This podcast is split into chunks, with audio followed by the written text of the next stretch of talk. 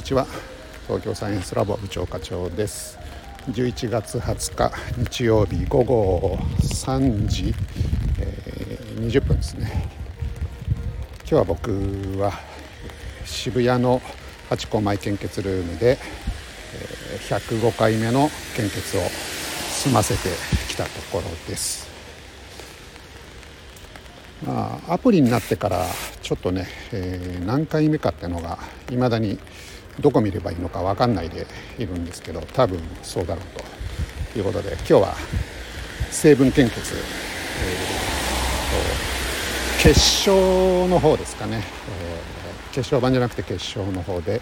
えー、済ませてきました。まああのいつも通りな感じでこのあと12月に2回八公前は大晦日まで開くっていうふうに言ってたのでまあ年末のあたりに107回をやれるかなという感じですかね。108には届かずという今のところのペースでいます。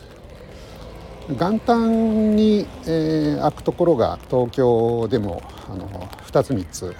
あるんですけど、えー、持ち回りでやってて、えー、と8個前は元旦はやらないということを今日の看護師さんがおっしゃってました。今日は今日はっていうか僕いつも、えー、スラムダンクの、えー、1巻を適当に本棚から取り出してまあ、見たり見なかったりっていう献血の時ってそういう過ごし方をしてまして。でもあの12月の頭に「スラムダンクの新しい映画が公開されるということで最近話題になってて、えー、今日はね結構「スラムダンクあのすごく売れてましたね。売れてたっていうのはまああの皆さんえー、読む人が多くてですねまああんまり残ってなかったんですけど僕が見たのは15巻。大体ねいつも20巻以降のやっぱり山王工業との、えー、激闘。あの辺りねやっぱ面白いですからね、えー、結構もうその辺は出払っちゃってて僕は。15巻、えー、これはですね何やってるかっていうと、えっと、湘北高校が決勝リーグ、えー、ベスト4に食い込んでですね、えー、そこで、えー、3チームと総当たりのリーグ戦をやるんですけどその初戦海南大附属とぶち当たると、まあ、海南大が海南大附属は17年連続、えー、神奈川県で優勝してるっていうもう絶対王者。そこに挑んでいくっていう戦いの、えー、最後のシーンこですね。まあ勝つか負けるかっていうところでえー、っとですね。最後桜木がですね、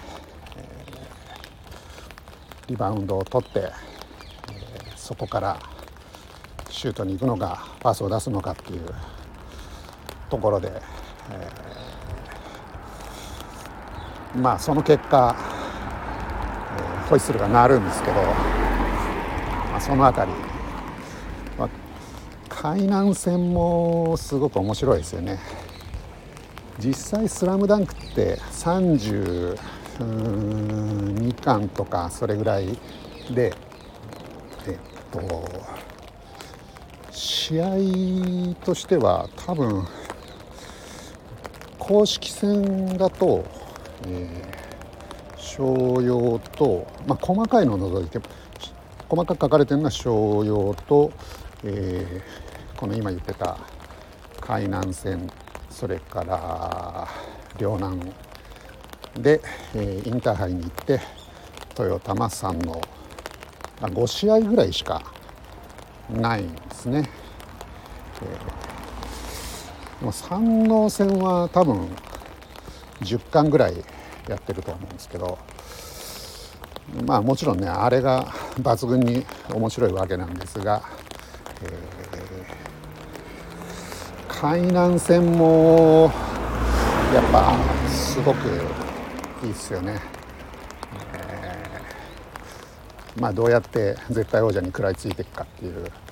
ところで、えー、桜木ルカーの活躍があってですね、すごく盛り上がるんですけどまあ 今日はそんな、えー、献血の日を過ごしておりました。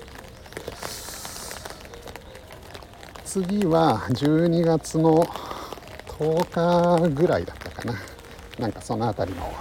えー、土曜日の予約が取れたんでまた行ってきたいと思います。